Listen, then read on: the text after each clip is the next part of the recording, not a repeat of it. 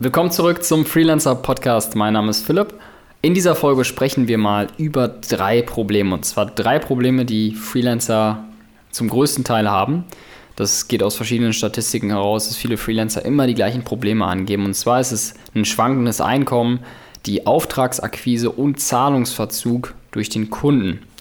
Und ich habe die Erfahrung natürlich auch gemacht. Ich bin auch Freelancer, also im Fotografie- und Filmbereich. Und diese Probleme hat eigentlich jeder selbstständige Unternehmer und so weiter und so fort. Ich habe aber einige Lösungen dafür und möchte dir in dieser Podcast-Folge darüber erzählen. Viel Spaß damit.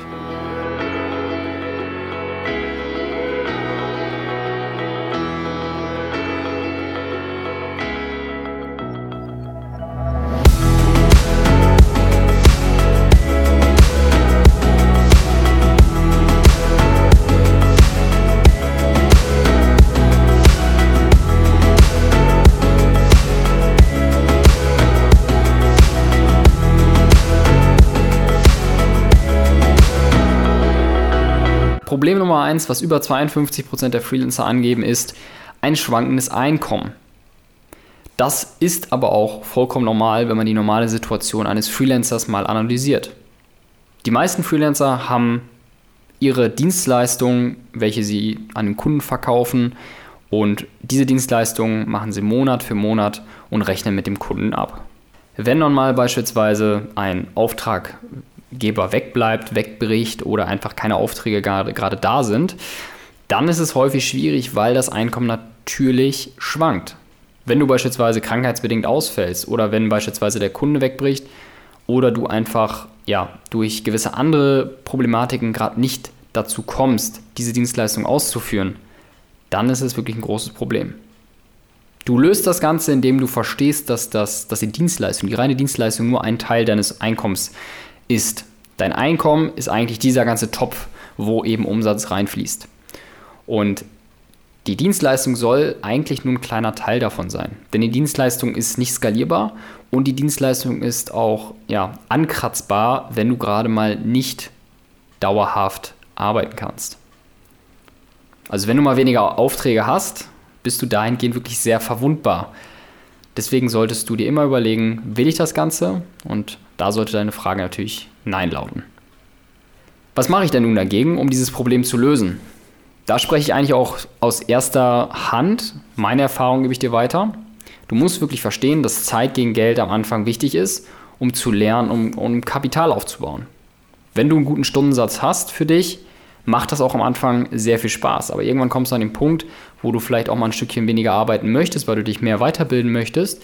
Dann wird es aber irgendwann schwierig. Das heißt, du musst am Anfang ähm, ist es wichtig, da die Kunden aufzubauen und auch ähm, ja, ein gewisses Kapital aufzubauen. Dann aber auf das Thema zu Produkte zu gehen.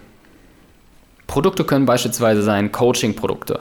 Auch wenn die meistens zu den meisten Leuten nicht so gern gesehen oder gehört wird, sind Coaching-Produkte wichtig. Denn Coachings sind eigentlich nicht mehr als Leute, die dir zeigen, wie sie etwas umgesetzt haben oder wie man etwas umsetzt, um ein gewisses Ziel zu erreichen. Deswegen sind Coaching-Produkte eigentlich ideal, um persönlich zu wachsen. Videoprodukte, das heißt Tutorials oder auch irgendwelche Videokurse, die du auch digital, rein digital machen kannst, ist eine Möglichkeit, um Produkte zu entwickeln. Wenn du in deinem Netzwerk Programmierer hast, kannst du theoretisch Plugins oder irgendwelche standardisierten Programme erstellen für Premiere, für Photoshop, für Lightroom. Das ist gar nicht so aufwendig, da gibt es auch viele Tutorials für. Du musst dir immer überlegen, welches Problem willst du lösen für deine Zielgruppe. Du kannst natürlich auch analoge Bücher schreiben und die auch drucken lassen und die dann auch versenden. Das macht auch ziemlich Spaß. Dort ist aber meistens die Marge nicht so hoch und Bücher sind sehr starr. Das heißt, wenn du eine zweite Auflage machst, musst du das Ding immer wieder neu drucken, immer wieder neu zur Druckerei geben. Und gerade wenn du nicht so viel Ahnung hast vom Layouting, würde ich dir am Anfang davon auch abraten. Erst wenn du auch ein großes und gutes Netzwerk hast, dann würde ich dir empfehlen, das Ganze auch auszulagern. Das heißt, dein Wissen gibst du weiter und das ganze Layouting und die Aufbereitung macht eben dein Netzwerk. Des Weiteren können zum Beispiel Presets, LUTs, Stock-Footage dir helfen, dich unabhängig von deiner Zeit zu machen. Ähm, bei Presets und LUTs ist es immer noch so, dass der Markt riesig ist. Dass, äh, die meisten Leute wollen Preset und LUTs haben, das finde ich auch immer sehr krass. Egal, was du suchst, die Leute geben an, dass sie Presets und LUTs haben wollen. Das ist so, der Markt schreit danach. Ich persönlich bin auch nicht so der große Fan davon. Ich biete es auch an, aber ähm, für mich ist sozusagen die Individualität eines Clips tausendmal wichtiger, als einfach nur ein Preset drauf zu packen. Der Markt schreit aber danach und deswegen solltest du dich auch darauf, ähm, darauf, darauf einstellen. Wie angesprochen, Stock-Footage ist auch sehr spannend. Stock-Footage sind eigentlich nur Materialien, ähm, die du weiterverkaufst. Also sprich, wenn du jetzt irgendwie ein Foto machst von, von einer Blume oder ein Foto machst von einer Location oder von gewissen Personen, kannst du dieses Material nehmen und auf Plattformen wie zum Beispiel Adobe Stock äh, oder Fotolia hochladen ähm, und du wirst bei, bei, einem, bei einem Verkauf, also Verkauf der Lizenz, ja, also sprich, du, ähm, die Plattform verkauft für dich Lizenzen, ähm, bei jedem Verkauf wirst du eben entsprechend vergütet. Da muss man natürlich zu sagen, das ist machbar, das ist möglich, du brauchst aber sehr viele Fotos und musst sehr viele Lizenzen heutzutage abnehmen, um davon deinen Großteil des Einkommens zu bestimmen. Aber Kleinvieh macht auch Mist, sagt man. Und deswegen ist das der erste Schritt, um so ein bisschen sich breit mal aufzustellen. Was auch ein Tipp von mir ist, kopple die Produkte mit deiner Dienstleistung zusammen und andersherum. Das heißt, im Schritt 1 führst du die Dienstleistung aus und im Schritt 2 sagst du, ich habe da auch ein passendes Produkt für, beispielsweise ein WordPress-Update oder auch eine Google Ads, regelmäßige Research, was du auch automatisieren kannst, was du auch als Produktbundle anbieten kannst. Oder zum Beispiel, du bietest deinem Kunden an, Prozesse als Video aufzubereiten und dieses Produkt immer wieder zu verkaufen. Es gibt viele Möglichkeiten. Versuch also deine, deine, deine Dienstleistung mit den Produkten und deine Produkte mit den Dienstleistungen zu, zu koppeln, dass du da eine gewisse Abhängigkeit machst. Das Mindset sollte also sein, deine Dienstleistungswelt, um deine Produkte zu bauen und die Produkte als Eintrittstor zu sehen. Das ist frei skalierbar und du kannst an Projekten arbeiten, die du wirklich steuern kannst. Also kreier Produkte wie zum Beispiel eine Video-DVD, die du über Amazon anbieten kannst. Oder zum Beispiel Royalty-Free Music erstellen, also wenn du sehr musikalisch angehaucht bist oder jemanden kennst, der Musik macht, biete ihm an, dass du für ihn die Sachen online stellst, eine kleine Provision dafür erhältst und dass das Ganze über Plattformen ver vertrieben wird. Du kannst Soundpacks erstellen, du kannst LUTs erstellen. Das heißt, wenn du unterwegs bist, beispielsweise irgendwie ein Video drehst von der Stadt aus oder vielleicht mal irgendwie einen Samstagnachmittag Zeit hast, nimm dir ein hochwertiges Audiogerät, baue Soundpacks, die du einmal erstellst und zum Beispiel über selfie.com eben vertreibst oder baue LUTs. Wenn du beispielsweise viele Fotos nachbearbeitest, kannst du diese LUTs nehmen, um dein Einkommen weiter zu optimieren. Du kannst natürlich auch einen Film drehen über mehrere Monate und die Verbreitung dieses Films lizenzieren. Das heißt, du arbeitest nur noch mit Lizenzen. Das ist eigentlich eine sehr coole Variante, denn Lizenzen sind wirklich auch frei skalierbar mit einem Produkt, was du vorher einmal erstellt hast. Problem Nummer zwei, die Auftragsakquise. Geben auch knapp 50% aller Freelancer an, dass das mal ein Problem war oder immer noch ein Problem ist regelmäßig. Meiner Meinung nach gibt es da eigentlich kein großes Problem. Es ist ein reines Mindset-Problem, weil es gibt genügend Kunden und die Kunden wollen auch und deine Aufgabe ist es, diese Kunden zu finden. Der schnellste und einfachste Weg ist die Direktakquise. Ruf die Leute an, lern die Zielgruppe kennen, geh auf Messen, wo deine Zielgruppe sich herumtreibt. Versuche deine Zielgruppe bestmöglich zu verstehen und genau auf die einzugehen. Versuche der beste Freund mit den Leuten zu werden, damit du wirklich dein deine Dienstleistung oder auch dein Produkt bestmöglich den an den Mann bringen kannst. Was ich häufig auch sehe, ist, dass bei Aufträgen es immer so ist, die Leute versuchen, ein Produkt oder eine Dienstleistung zu entwickeln und, und haben immer das Problem, ich finde keine Abnehmer dafür. Häufig bekomme ich Nachrichten, Philipp, ich finde keine Kunden. Das Problem liegt aber nur darin, dass du nicht wirklich weißt, was deine Kunden wollen und wer deine Kunden eigentlich sind. Im besten Fall das erstellt man auch im Marketing, hast du ein Porträt von den Leuten. Du hast ein Pro Pro Porträt von einem bestimmten Mustertypen und du weißt ganz genau, was er gerne mag, was er hasst, was er möchte. Das sind deine Lieblingskunden. Und das kannst du nur, wenn du startest, wenn du neue Leute kennenlernst, wenn du dich mit Leuten auseinandersetzt. Dann findest du erst Menschen, auf die du auch wirklich eingehen kannst. Bei der Auftragsakquise ist häufig auch ein, ein fehlerhaftes Mindset der, der ausschlaggebende Grund. Und zwar nach dem Projekt oder nach dem Fertigstellen eines Projekts ist vor dem Projekt. Plane also dein Jahr mit diversen Projekten und Produkten schon mal ein.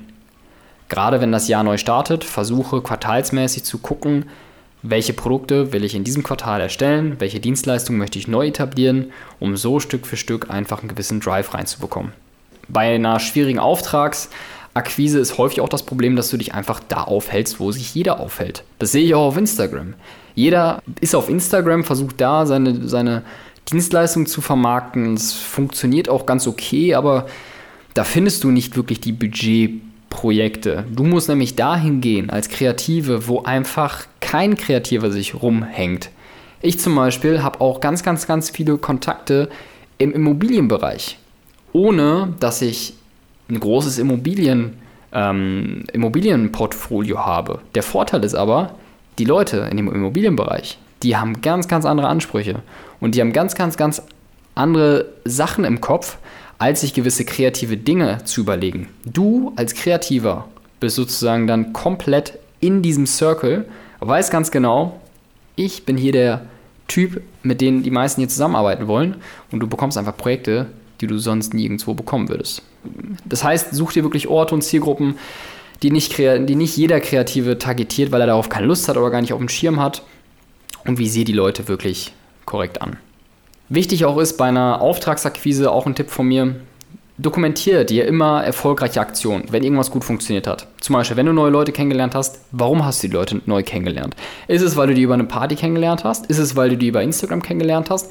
Oder ist es, weil du den vorher Content ausgespielt hast und die dann positiv auf dich reagiert haben und sich bei dir gemeldet haben? Versuch also immer erfolgreiche Aktionen zu dokumentieren, auch wenn es nur eine kurze Notiz ist in einem, in einem Apple-Erinnerung versuche diese Aktion zu dokumentieren, zu schauen, warum haben die so gut funktioniert und Stück für Stück nur noch diese Aktion auszuführen. Und auch jetzt, das mache ich immer noch. Ich schaue immer noch zurück auf die letzten vier, fünf Jahre und schaue, welche Aufträge, Aufträge waren meine besten Aufträge, welche haben mir am meisten Spaß gemacht und warum haben die mir am meisten Spaß gemacht. Zum Beispiel haben mir Projekte extrem Spaß gemacht, die sehr kurzweilig waren, also ein Dreh von einem halben Tag und die Postproduktion meistens gar nicht da war, weil das Rohmaterial weitergegeben worden ist. Es war also ein super schneller Auftrag. Der Umsatz war entsprechend da, also finanziell gesehen war es auch ein großer Vorteil und die Kunden hatten eigentlich gar nichts zu meckern.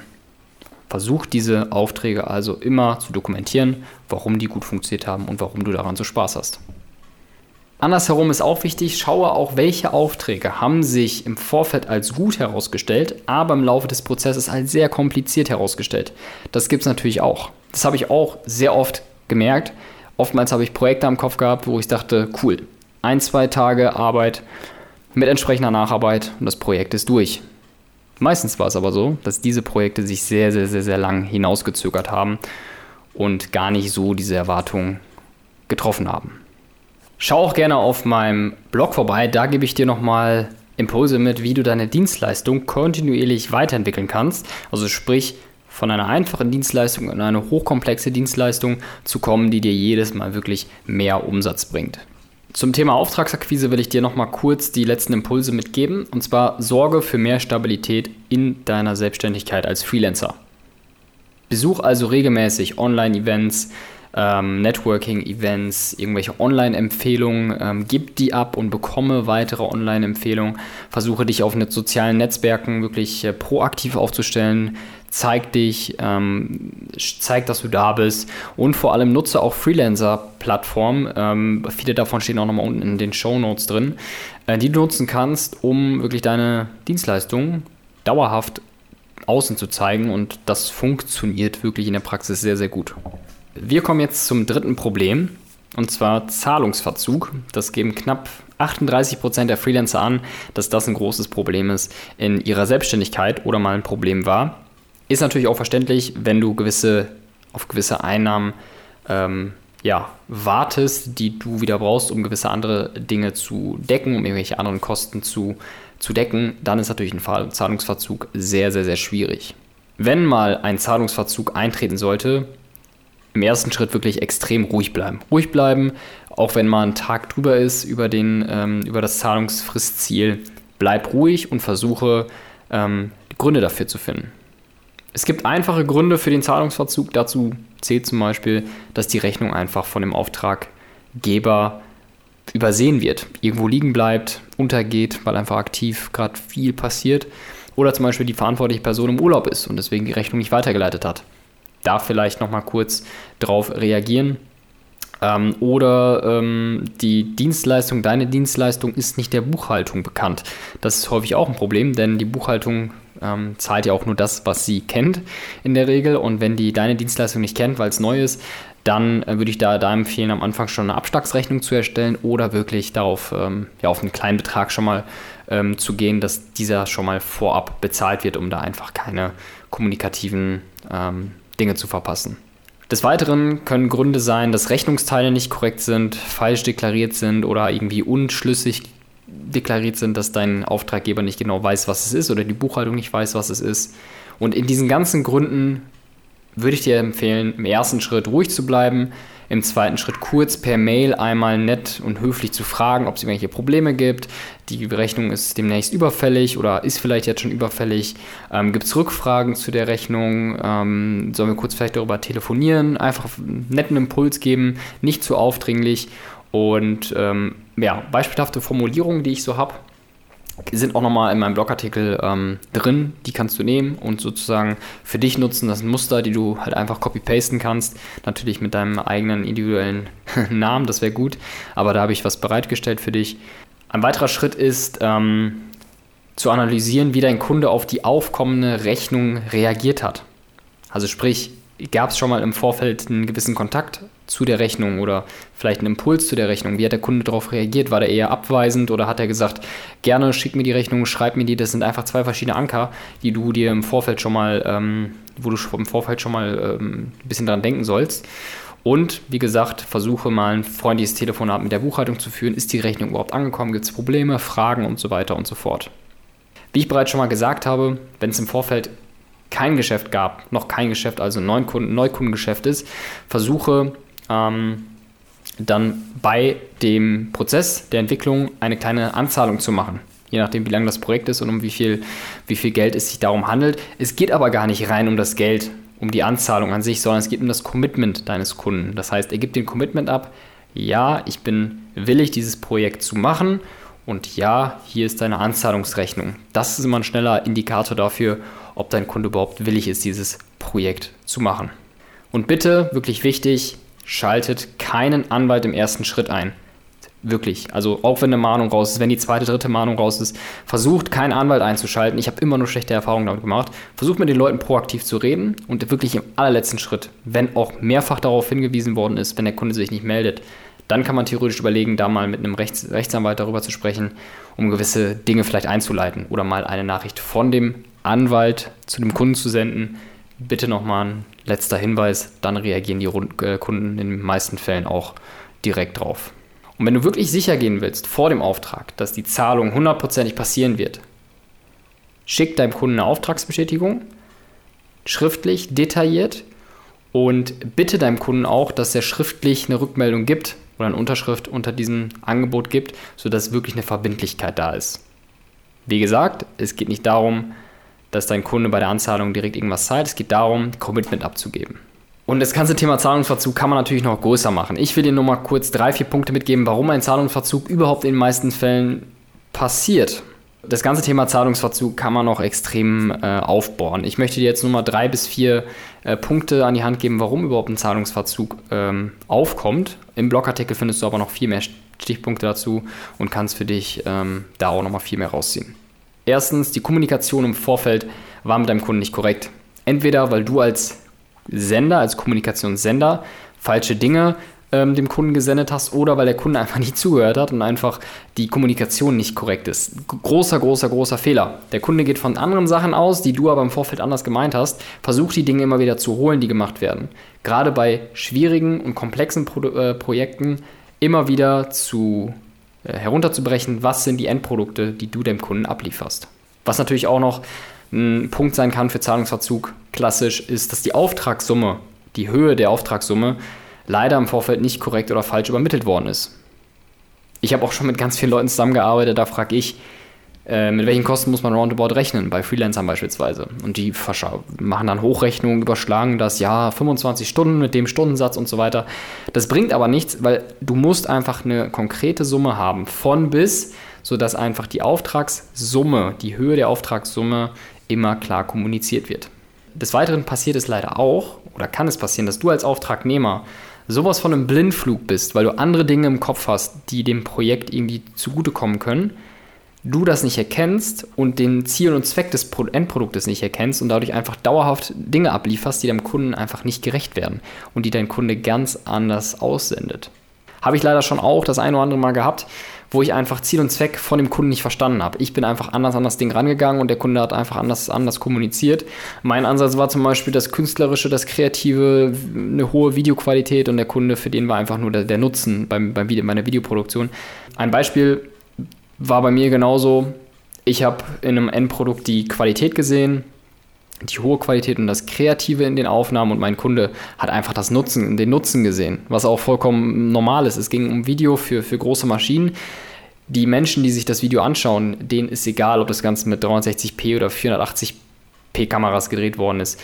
Es geht um den Nutzen. Es geht darum, Vorher-Nachher-Effekte zu zeigen. Und das hatte ich bei, bei, einem, bei einigen Projekten leider nicht ganz bei dem Kunden auf dem Schirm. Ich war im Blindflug unterwegs, habe Ziel und Zweck nicht wirklich erkannt. Der Kunde war einfach nicht wirklich happy darüber. Und im Endeffekt hat man dann da auf einen Zahlungsverzug, ähm, einen Zahlungsverzug gehabt. Also, das waren so einige Punkte zu dem ganzen Thema, ähm, warum Zahlungsverzüge passieren. Wie gesagt, auf meinem Blog findest du noch viel mehr Punkte dazu. Also abschließend gesagt, das sind drei Punkte, die Freelancern oder Selbstständigen immer wieder hochkommen.